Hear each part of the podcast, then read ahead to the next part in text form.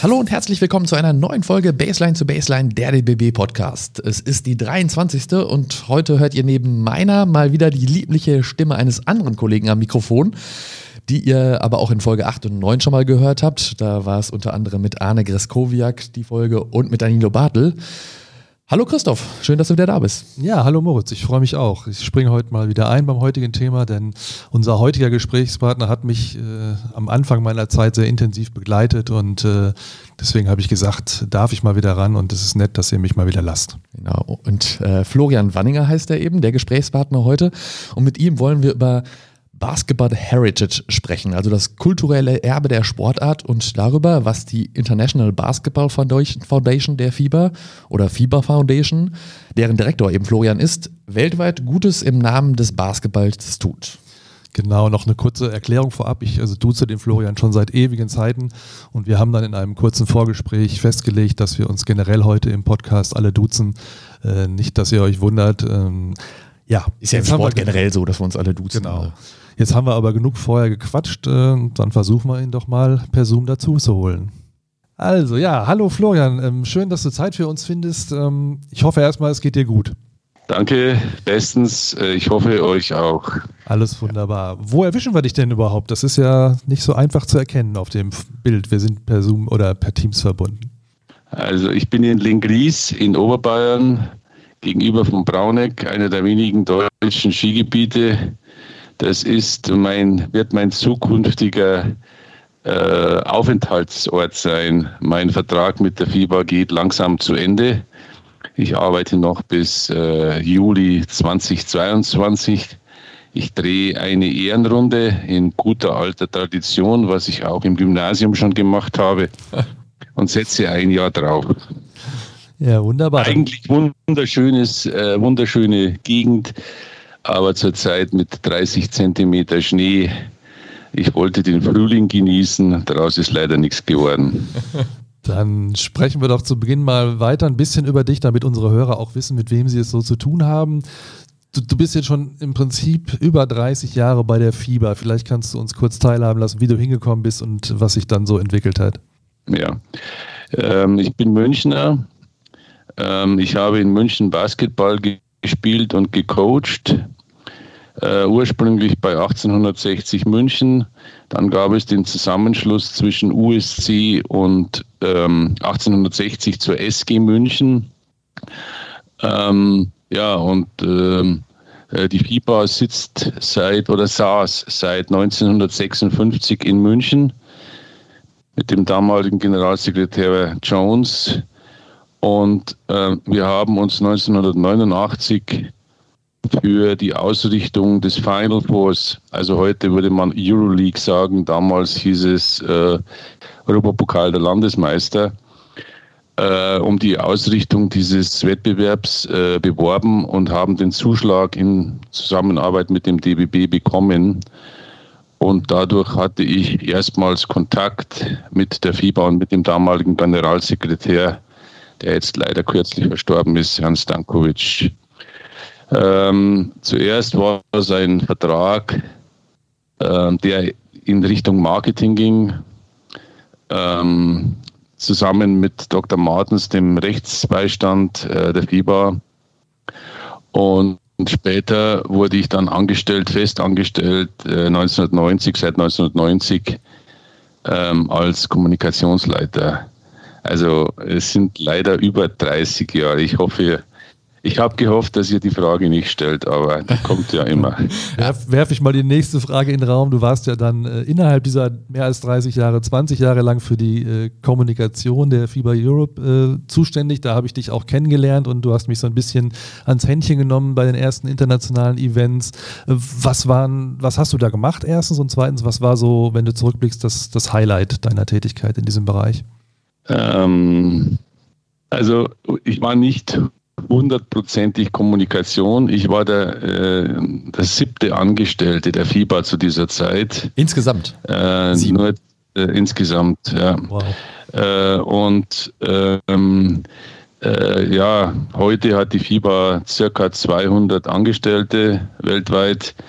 Äh, wenn man jetzt weil wir sind ja ein Verband der Verbände. Wenn man die Angestellten der Verbände dazu nimmt, da kommt man auf eine größere vierstellige Zahl, würde ich sagen.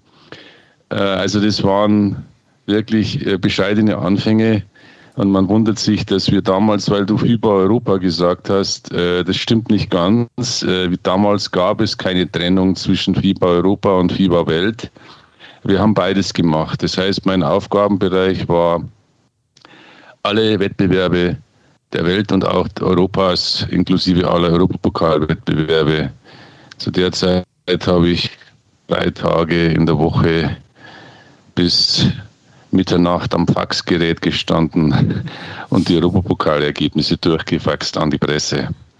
Das war mit so die, die Hauptaufgabe, Information und ähm, natürlich auch Pressebetreuung bei den Veranstaltungen. Und da haben wir uns ja auch wahrscheinlich kennengelernt. Faxgeräte gibt es heute dann wahrscheinlich leider, zum Glück nicht mehr. so wie in den deutschen Gesundheitsämtern. Äh, ja, aber das war schon ein großer Fortschritt, weil man muss sich vorstellen, dass als die FIBA gegründet wurde, waren es zwei Leute im Prinzip. Und damals war die einzige Kommunikationsmöglichkeit eine Telex, ein Telex-Maschine. Äh, Telex ich habe sogar noch gelernt, äh, die zu bedienen. Man muss sich vorstellen, die haben 1958 Europapokalwettbewerbe organisiert äh, mit, ich weiß nicht, über 30 Ländern. Damals waren nordafrikanische Länder auch dabei. Äh, man kann sich vorstellen, die Leute haben rund um die Uhr gearbeitet und, und, äh, und es hat trotzdem irgendwie immer funktioniert. Natürlich nicht so professionell wie heute. War die Aufteilung eigentlich dann aber trotzdem für die anderen Zonen, gab es die schon in, in, in Amerika, ja. Ozeanien, die, die einzelnen Büros gab es schon dann? Ja, natürlich. Die Zonen gab es. Nur hat die FIBA in München beide Aufgaben, Aufgaben wahrgenommen, sowohl Europa als auch die Welt. Jetzt. Und FIBA Europa ist dann sozusagen nur für Europa zuständig geworden, als die FIBA äh, 2002 nach Genf ging. Genau, zumindest erstmal mit dem FIBA World Teil und der FIBA Europa Teil ist noch in München geblieben eine gewisse Zeit, ne? Genau, ja. genau, genau. Und genau. da bist du dann auch schon mit nach Genf gegangen? Eben? Richtig, es waren, damals waren wir circa 50 Leute in München und ein Teil ist mit in die Schweiz gegangen, ein anderer Teil ist geblieben und es gibt noch Kollegen in der FIBA in München, mit denen ich noch zusammengearbeitet habe. Ja. Das ist vor allen Dingen der Marketingbereich, der jetzt dann noch da ist, vielleicht für die Hörer, die es nicht wissen. Ähm, Nein, ich glaube, also der, der einzige Name, der mir jetzt sofort einfällt, ist Nick Marzoli, der macht die IT-Abteilung. Ansonsten, ich glaube, das ist der letzte Mohikaner, ja, in der Eligibility, also in der, in der ähm, Spielerberechtigungsabteilung, Spielerpassabteilung, ich weiß nicht, wie man da auf Deutsch genau sagt. Ja die, die du doch kennst, genau. Aber heute soll es ja eben um die Foundation gehen und äh, die wurde 2011 ja. gegründet und da bist du eben auch seit Beginn an Direktor, wenn wir das ja, richtig haben. Oder die wurde gegründet 2008. Oder sogar so schon, okay. War aber äh, ursprünglich nur in einem, in einem Ordner in einem Büro eines Anwalts in Lausanne. Das heißt, sie war nicht aktiv, aber es gab sie und sie wurde dann ins Leben gerufen, eigentlich 2010. 2010 ähm, hat mich Patrick Baumann, ähm, für die Hörer der ehemalige Generalsekretär, leider auch sehr früh verstorben, gefragt, ob ich Lust hätte, diese Aufgabe zu übernehmen. Und äh, ich war sehr begeistert, weil ähm, ja, 25 Jahre Pressearbeit äh, Jetzt musst du ich vorsichtig bewundere sein. Ich das Durchhaltevermögen von dem Christoph, weil es geht äh, immer um, um Termine. Es ist nicht immer einfach, es ist oft politisch und, äh, und mit dieser Arbeit bin ich so ein bisschen back to the roots, ähm, mit Jugendlichen und Kindern arbeiten, ähm, was mir immer sehr viel Spaß gemacht hat und nicht mehr nur Olympische Spiele, Weltmeisterschaften und die großen Stars, die ist auch nicht schlecht. Sehr, sehr, sehr nett sind, aber manchmal ein bisschen schwierig. Aber wenn man da alles gesehen hat, dann reicht es irgendwann wahrscheinlich auch. Du warst ja wahrscheinlich bei mehreren WMs, EMs, Olympischen Spielen mit dabei, ne? genau. Vorab mal ja, kurz. Ich, äh, ja. Ja, mhm. kurz die Frage, ich habe jetzt beides gefunden, oder wir, International Basketball Foundation oder FIBA Foundation, was ist jetzt eigentlich die korrekte Bezeichnung? Äh, die korrekte Bezeichnung ist seit neuestem FIBA Foundation. Also seit neuestem. Weil wir immer erklären mussten, was ist eigentlich International Basketball Foundation und jetzt ist es klar, das ist die Stiftung der FIBA. Okay. Punkt Schluss. Das war, glaube ich, ein bisschen ein, ein, ein äh, ja, wie soll ich sagen, äh, ein Versuch, sich abzugrenzen, weil natürlich die Stiftung ihre eigenen Sponsoren suchen soll und kann, die unter Umständen im Konflikt mit den Sponsoren der FIBA äh, sein können. Zum Beispiel haben wir einen Textilausrüster, der ist übrigens der gleiche wie der, der, der des DBBs. Ja. Ich sage den Namen jetzt nicht. Wir dürfen ihn sagen, Peak. Äh, Äh, und äh, die FIBA hat Nike als Partner. Also das, äh, das war so die Überlegung, dass man da eine kleine Abgrenzung, aber es letztendlich hat es nichts gebracht. Äh, du musst erklären, wer du bist und zwar in einem Satz. So, also wir sind die FIBA Foundation die FIBA-Stiftung. Gibt es ja, sagen wir mal, Foundations, Stiftung, dieser Begriff, den hört man ja immer wieder. Vielleicht kannst du uns mal äh, klug machen, was, was die FIBA Foundation macht äh, und wozu sie vielleicht ursprünglich ins Leben gerufen wurde. Wir sind so ein bisschen informiert, dass es eventuell, oder was heißt eventuell, dass es äh, zur Gründung des House of Basketball diese Stiftung äh, gab oder wie ist der ursprüngliche äh, Verwendungszweck sozusagen? Also die erste, ähm, das erste Gespräch, das ich hatte mit Patrick Baumann, ging eigentlich darum, dass ähm, die Werte der, äh, der FIBA, die materiellen Werte, also das Eigentum der FIBA, auch geschützt werden soll. Äh, die FIBA ist ja eine politische Organisation, das heißt, es gibt ein, ein Board, es gibt ein Exekutivkomitee und wir waren damals in turbulenten Zeiten äh, Euroleague hat sich abgespaltet. Es gab Bestrebungen, auch Europa äh, von der FIBA wegzugehen und so weiter. Und man wollte einen sicheren Hafen für die Werte der FIBA haben. Darum hat man auch gesagt, dass die Stiftung ähm, die das Gebäude, das neue äh, Bürogebäude baut. Und das war mein erstes Projekt. Also die ersten drei Jahre von 2000, ja, Mitte 2010 bis 2013 habe ich nichts anderes gemacht, weil, naja, das ist ein Projekt, ein 40 Millionen Projekt. Ähm, da musste man sich äh, absolut Vollzeit drum kümmern äh, und auch, und ich glaube, das ist ganz, ganz gut gelungen, ähm, eine Identität dem Gebäude geben. Also, dass man, wenn man das Gebäude betritt, ähm, ihr seid herzlich eingeladen. Äh, Christoph, ich glaube, du warst mal da, war mal da zu kommen, ja. weil ähm, da, wir haben versucht, das auch ähm, für die Öffentlichkeit zugänglich zu machen. Wir haben im Erdgeschoss ein Museum und damit kommen wir eigentlich schon zur ersten von den beiden Säulen, was die Stiftung macht. Wir kümmern uns, äh, in Englisch sagt man Cultural Heritage, also um die Geschichte der FIBA. Ähm, es gibt eine große Sammlung äh, an Objekten, die ursprünglich von Pedro Ferrandis. Pedro Ferrandis ist einer der erfolgreichsten Coaches in Europa, hat, glaube ich, siebenmal Europapokal mit Real Madrid gewonnen. Der hat angefangen zu sammeln, wir haben ihn unterstützt und wir haben die Sachen dann, als wir das Gebäude gebaut haben, in die Schweiz geholt. Und das ist ein wichtiger Teil, weil wir in dem Gebäude nicht nur arbeiten, sondern weil wir den Leuten sagen wollen, wer wir sind und was wir tun. Ähm, da gibt es äh, viele, viele Ausstellungsstücke, die wir ständig aktualisieren. Äh, und für einen Basketballfan ist das, glaube ich, ein, ein, ein Schrein, den man unbedingt sehen sollte. Also in normalen Zeiten kann man den auch einfach so besuchen. Das heißt, wenn jetzt. Den kann man besuchen ähm, von Montag bis Freitag den ganzen Tag. Ähm, es ist nicht so einfach. Wir sitzen in Mi, also geschrieben Mies, also wir, nicht gerade der beste Name auf Deutsch.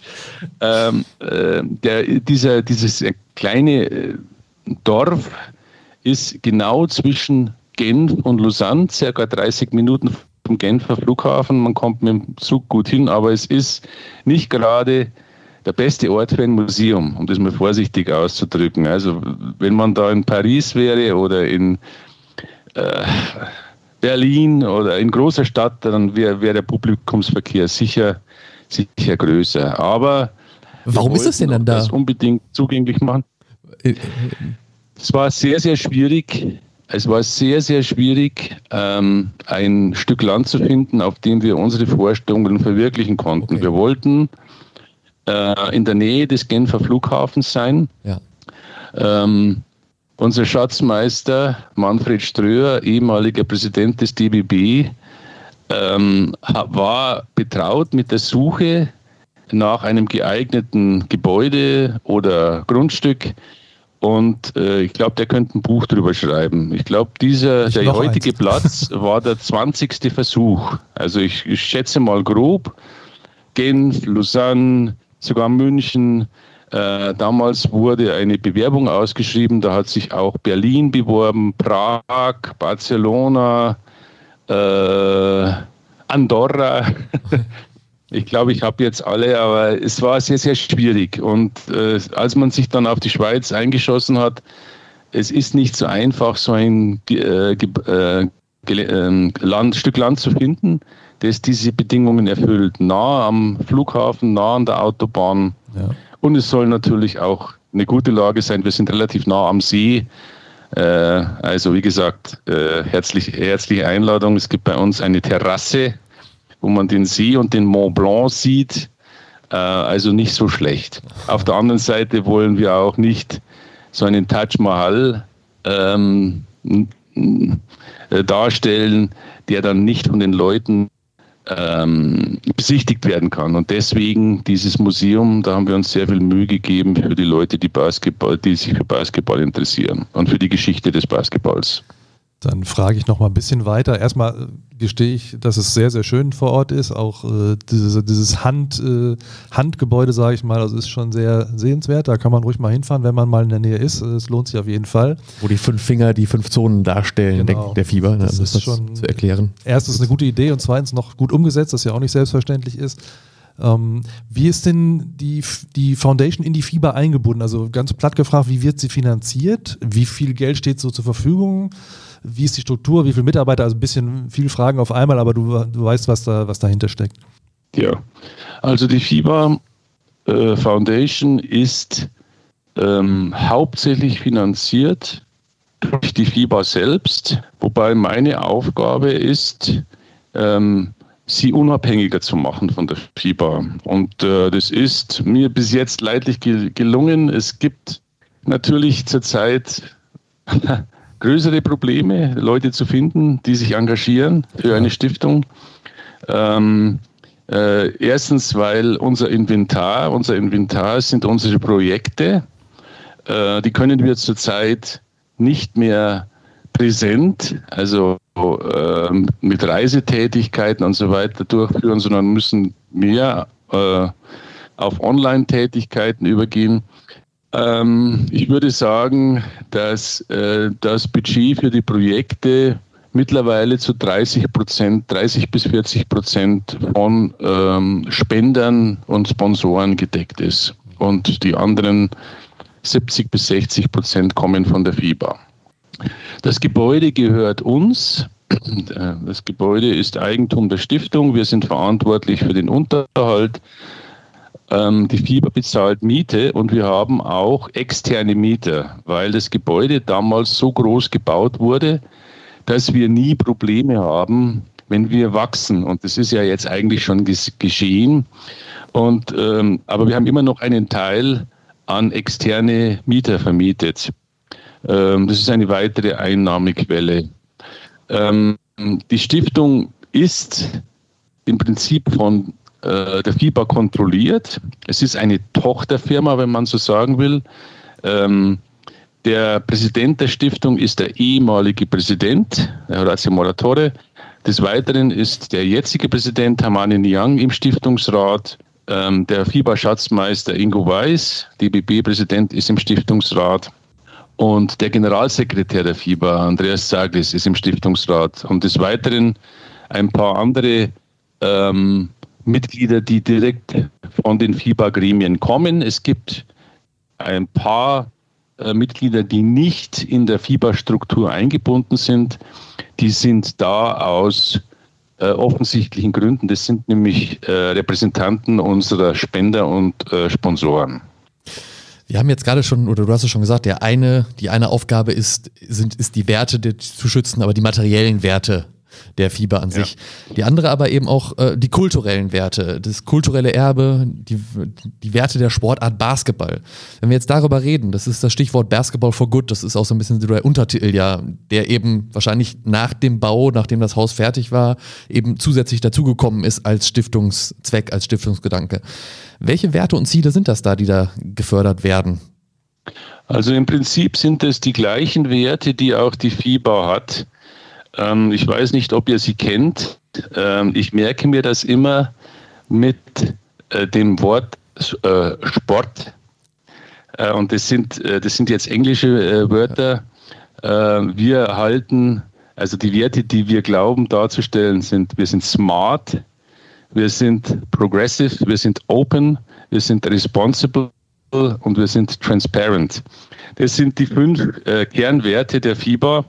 Äh, die wir eigentlich komplett übernehmen auch, wobei natürlich bei uns der ähm, Schwerpunkt schon äh, bei denen liegt, die ähm, eine soziale Bedeutung haben.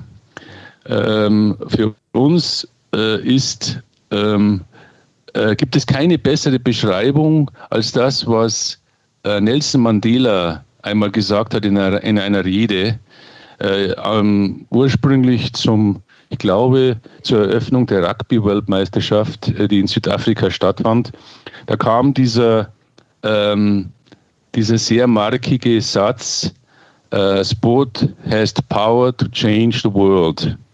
Sport hat die Kraft, die, äh, die Welt zu verändern. Uh, das ist uh, der, Kern, der, der, der Kernsatz dieser Rede, aber dann geht es weiter, dass Sport die Sprache der Jugendlichen spricht und dass Sport ähm, viel mehr erreichen kann als jede Regierung oder, äh, oder andere Bereiche des sozialen Lebens. Daran glauben wir sehr fest. Wir glauben, dass Sport ähm, die Möglichkeit hat, äh, viel stärker Jugendliche und Kinder zu beeinflussen. Ich glaube, das ist eine Binsenweisheit. Jeder von ja, uns, klar. der Sport getrieben hat, weiß, äh, was das in unserem, Leben bewirkt hat. Äh, ich frage oft in manchen Sitzungen ähm, die Teilnehmer, macht doch mal bitte die Augen zu und stellt euch vor den Moment, als ihr zum ersten Mal einen Basketball berührt habt, als ihr zum ersten Mal einen Fußball getreten habt. Was ist da in euch passiert? Insbesondere im Mannschaftssport und da ist dann kein weiter Schritt mehr zu dem, was ich gerade gesagt habe. Also Basketball for Good steht dafür, dass wir versuchen, durch den Sport ähm, einen Wandel herbeizuführen. Also es ist nicht Sport Development, also Sportentwicklung. Also nicht nur Basketball spielen. Sport ja, for Development. Ja. Sport für Entwicklung. Das ist der entscheidende Unterschied. Natürlich ist unser Haupt und Kernaktivität ist Sportentwicklung. Das steht so in unseren Statuten. Aber dieser äh, Zusatz Sport for Development, der ist eben ein klein wenig anders. Und da geht es nicht um Spitzensport, sondern da geht es in erster Linie um Breitensport und zwar in der Jugendlichen und Kinder. Dann kommen wir doch vielleicht mal. Äh also unser, unsere Zielgruppe ist im Prinzip alles, was unter 20 Jahre ist, grob gesagt, ja. Dann kommen wir doch mal ganz konkret vielleicht zu einigen Projekten. Es gibt ja ganz äh, unterschiedliche Förderungen auf der ganzen Welt. Ganz platt, wie wird man denn FIBA Foundation Projekt? Wer entscheidet das? Nach welchen Kriterien? Und wenn man dann so ein Projekt ist, wie, wie geht das dann weiter? Wie läuft so eine Förderung? Also wir sind äh, eine sehr junge Stiftung, die erst seit 2016 oder 2015, 2016 vor Ort aktiv ist. Wir, wir haben uns entschieden, nicht nur Schecks äh, auszustellen, sondern wirklich komplett involviert zu sein mit Personal vor Ort und in enger Zusammenarbeit mit unseren Mitgliederverbänden. Wenn man das macht und, äh, und so jung ist und so unerfahren, dann macht man Fehler. Das ist, äh, das bleibt nicht aus. Äh, aber wir haben eben gesagt, wir wollen das ernst nehmen. Äh, und äh, deswegen auf deine Frage die Antwort zunächst äh, war es einfach unsere Entscheidung, wo gehen wir hin. Wir sprechen mit den Regionalorganisationen, also mit den Kontinentalverbänden, und die sprechen mit ihren Mitgliederverbänden. Und so haben wir uns da angenähert. Wir würden niemals nur von uns aus sagen, wir gehen jetzt nach, ich weiß nicht, Ruanda, ähm, weil wir glauben, wir Schlauen in Mi in der Schweiz am Genfer See, dass die jetzt irgendwas brauchen, sondern es ist sehr, sehr, ähm, wie soll ich sagen, nutzerzentriert. Gut, das macht ja auch Sinn. Ja. Wir wollen wissen vor Ort, äh, was, äh, was, die, äh, was die beste Lösung ist. Wir müssen sehr haushalten mit unserem Geld. Mittlerweile gibt es ein Online, ähm, äh, eine Online-Möglichkeit auf unserer Webseite, wo man sich für Projekte bewerben kann. Und da gibt es eine ganz lange Liste von Kriterien, ähm, die ich jetzt nicht aufzählen will. Und da gibt es eine kleine Arbeitsgruppe, die sich jede, jeden Antrag zuerst anschaut und ähm, äh, dann entscheidet letztlich der Stiftungsrat. Gibt es irgendwas, was du uns sagen kannst, Verbindung zu Deutschland? Also ich, wir wissen ja, dass wir so ein paar Projekte auch in Afrika oder so fördern. Ist das eine Verbindung zur Foundation? Richtig, das war eines unserer ersten Projekte. Ähm, es gibt eine Stiftung in Namibia, die von einem äh, Landespräsidenten, dem Herrn Spägele, ins Leben gerufen wurde. Der hat uns besucht. Äh, dieses Projekt hat uns sehr, sehr gut gefallen, weil es die Verbindung ist zwischen äh, Schulunterricht, also Nachhilfeunterricht und Sport. Und das ist im Prinzip genau das, was wir auch äh, wollen. Und wir haben ähm, diese Stiftung seit Jahren unterstützt, äh, ursprünglich auch mit finanziellen Mitteln, weil dort ein oder mehrere Basketballfelder gebaut wurden. Genau, das Ganze ist so ein, so ein kombiniertes Konzept mit Schule und, und Leben der Kinder und gleichzeitig dann Basketballfortbildung und Training. Ähm, das machen wir ja schon ein paar Jahre oder unterstützen das und da bin ich drauf gekommen, dass das ja für die Fieber Foundation eine, eine gute Verbindung hat. Und das ist auch Beispiel. Ja, das ist ein gutes Beispiel für, für mehrere Partner, die dort involviert sind. Meines Wissens ist es der DBB, der DOSB, Richtig, genau. äh, der dort mitmacht, ähm, und die FIBA-Stiftung. Und wie gesagt, jetzt auch äh, seit ein paar Jahren wurde da eine Stiftung in Namibia ins Leben gerufen. Und das ist eben auch ein gutes Beispiel für das, was so auch in Zukunft dann noch mehr Projekte sein sollen, die so ähnlich so oder so ähnlich gefördert werden dann von der FIBA Foundation? Also das Projekt in Namibia ist einzigartig. Ähm, in dieser Form gibt es es bei uns nicht und wird es auch wahrscheinlich nicht geben. Ich glaube, das hat sehr viel damit zu tun, dass das Schulsystem in Namibia ähnlich wie in Deutschland so ist, dass die Kinder am Nachmittag auf sich allein gestellt sind. Schule geht bis ähm, Mittag oder frühen Nachmittag.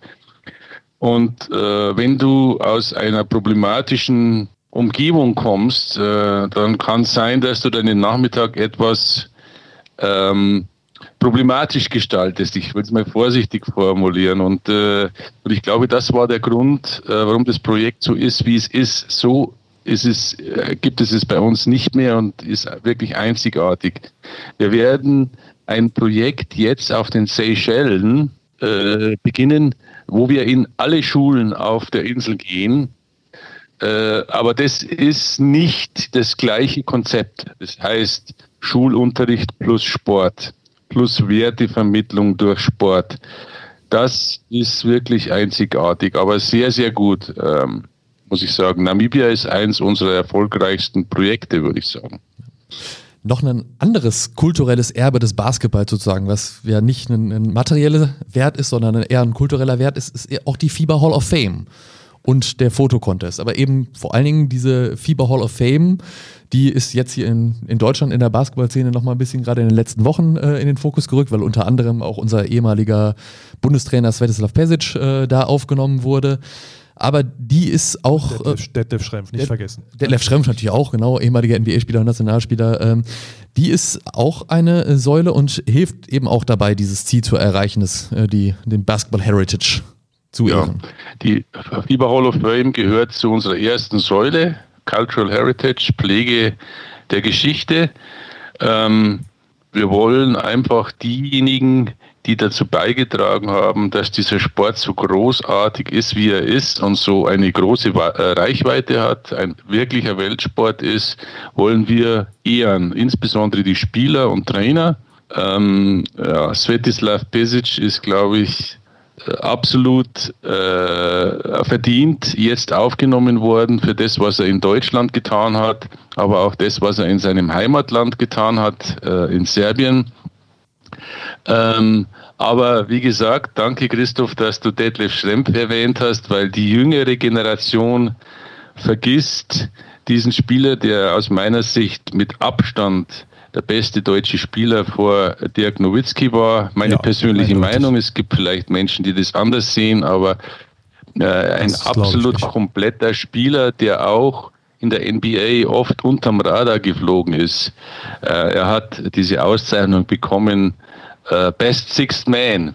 Ja. Worauf ihn ein Journalist äh, in Barcelona angesprochen hat und gesagt hat, naja, Sie sind ja zum besten Auswechselspieler gewählt worden. Dann ist der Detlef Schrempfer ein bisschen durch die Decke gegangen und hat gesagt, ich glaube, ihr habt noch nicht ganz kapiert, was Sixth Man bedeutet im Basketball. Also großartiger Spieler. Ich kann mich noch erinnern, als ich ihn live gesehen habe bei der Europameisterschaft in Leverkusen. 85. Äh, Christoph, jetzt musst du mir helfen. War das 83? Nee, 85 war es. 85, 85. die Finalrunde in Stuttgart dann. Also der hat halt alles gemacht. Äh, äh, wirklich ein kompletter, super, super Spieler. Da ist es jetzt einfach zu sagen, der kommt in die Hall of Fame, wahrscheinlich bei allen anderen auch, aber was sind da genau die Kriterien und wer wählt die eigentlich aus, die, die Sportlerinnen und also Sportler? Also das, da gibt es ähm, ja eine, ein Regelwerk, äh, kurz gefasst, es, es müssen herausragende Leistungen im internationalen Basketball sein. Es genügt nicht, wenn du nur auf nationaler Ebene ähm, erfolgreich warst. Das heißt, du musst dein Land repräsentiert haben oder du musst zumindest ähm, dein Land durch deinen Club repräsentiert haben in internationalen Clubwettbewerben. Also bei den meisten ist es eigentlich die Nationalmannschaft. Und da ist Detlef Schrempf vielleicht ein bisschen gehandicapt gewesen, weil er nie Medaillen gewonnen hat. Ja, die deutsche Nationalmannschaft hat ohne ihn die Europameisterschaft gewonnen. Aber er hat zweimal Olympia äh, gespielt. Nicht, weil er nicht wollte, sondern weil er nicht konnte, äh, hat mir Sveti bestätigt. Äh, und äh, äh, äh, aber aus unserer Sicht ist es, kann das nicht, nicht ein Kriterium sein, weil er vielleicht in der falschen Mannschaft gespielt hat. Also kein, kein Disrespekt zu den anderen Spielen, die 92 und auch äh, äh, in Los Angeles 84 mit ihm gespielt haben. Aber es war halt von der Mannschaft äh, nicht gut genug, um auf die ersten drei äh, Plätze zu kommen. Gut, international hat er ja in der NBA die Erfahrung gesammelt. Also das ist. Das kommt noch dazu. Das ist natürlich auch ein Argument, ja, wie, wie erfolgreich du als Nicht-Amerikaner in der NBA warst. Und äh, der war zweifacher oder dreifacher All-Star-Spieler. Ja. Also wie gesagt, da war er unzweifelhaft. Und wer wählt jetzt diese Spieler aus oder Spielerinnen natürlich auch? Es geht natürlich auch um, um Frauen. Also nominieren kann ähm, jeder Nationalverband jeder Nationalverband kann ähm, Spieler oder Trainer nominieren. Es können auch die Mitglieder des äh, FIBA Boards äh, nominieren und die Exekutive. Ähm, äh, und da gibt es eine lange Liste, die kann man auf der Webseite anschauen. Äh, und aus dieser Liste und äh, zusätzlichen Namen wählt dann ein sogenanntes Screening Committee, ein, trifft eine Vorauswahl und dann gibt es ein Honors Committee, äh, ich weiß nicht, ob ich das, ich sage es jetzt einfach, in dem Honors Committee dieses Jahr war der Dirk Nowitzki als äh, Präsident äh, der Spielervertretung der FIBA äh, zusammen mit Mark Tatum. Mark Tatum ist der äh, ähm, Deputy Commissioner der NBA und unserem Präsidenten Hamani Niang. Und diese drei haben dann ihr letztes äh, Votum gegeben über die ja, Ausgewählten. Haben sie gut gemacht. Aus deutscher Sicht. Wir haben ja etwas, Wir haben jetzt unsere deutsche Brille müssen. auf, äh, Christoph, ja, aber ich bin einverstanden mit dir. ähm, zum Abschluss würde ich gerne noch einmal auf, auf eine grundsätzliche Sache zurückkommen, die wir jetzt auch schon ein paar Mal hatten, aber noch einmal fragen, wenn man, wenn man dich googelt, so als Vorbereitung zum Podcast, trifft man immer wieder auf Aussagen aus Vorträgen oder Sitzungen, wie wichtig es dir ist, halt abseits des Spitzensports, des, des Leistungssports, der Topstars, äh, den Basketball zu fördern. Äh, ganz einfache Frage, warum? Kannst du das vielleicht noch einmal aus deiner Sicht sagen?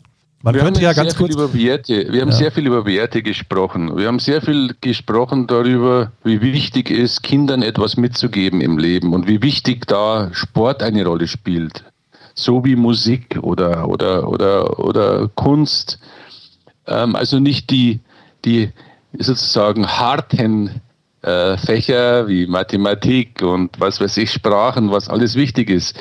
Ähm, aber ich setze mich jetzt vielleicht in die Nesseln.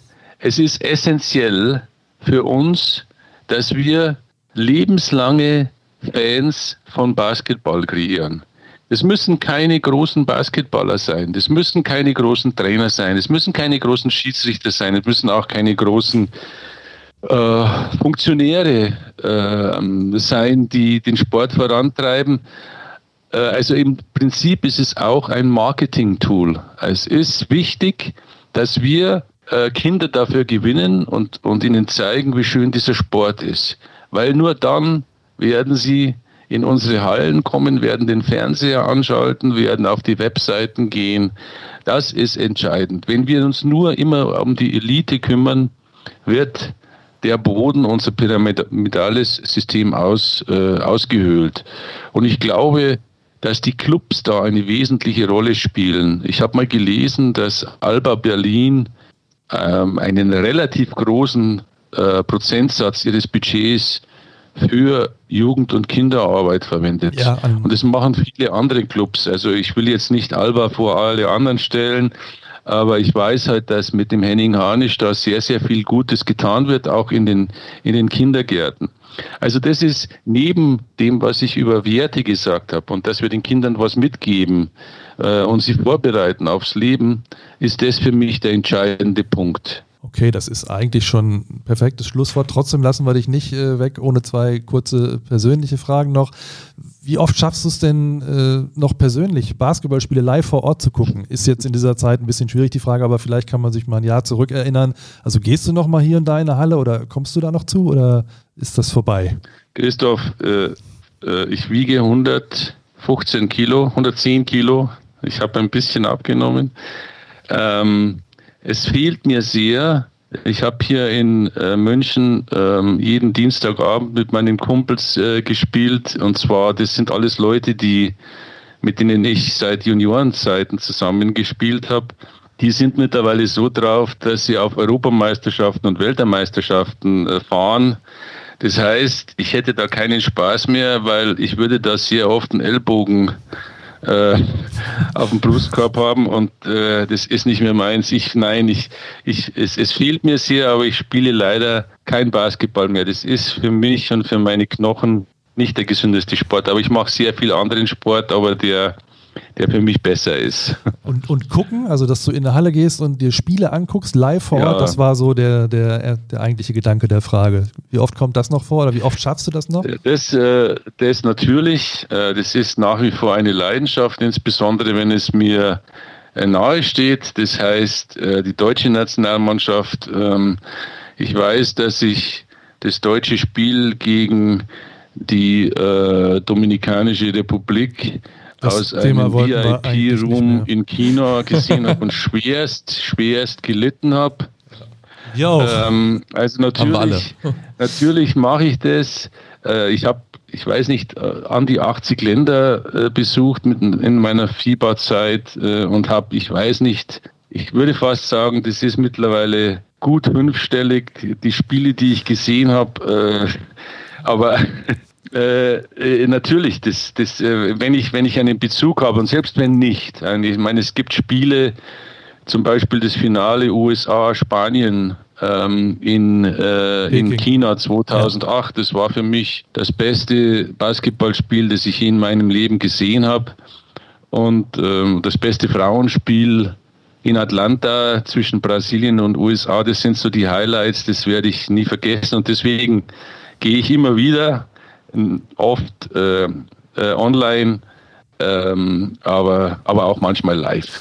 Dann bist du sozusagen. Wenn wir wieder dürfen, ja. wenn wir wieder dürfen. Bist du sozusagen unser, unser bestes Beispiel als lebenslanger Fan. Also das hast du gerade sehr, oh ja. äh, sehr eindrücklich äh, geschildert. Also das ist wie bei vielen Menschen, die in der Fieber arbeiten. Basketball ist mein Leben und, äh, und das hat natürlich Vor- und Nachteile. Ich meine, ich vermute mal, bei euch ist es nicht äh, viel anders.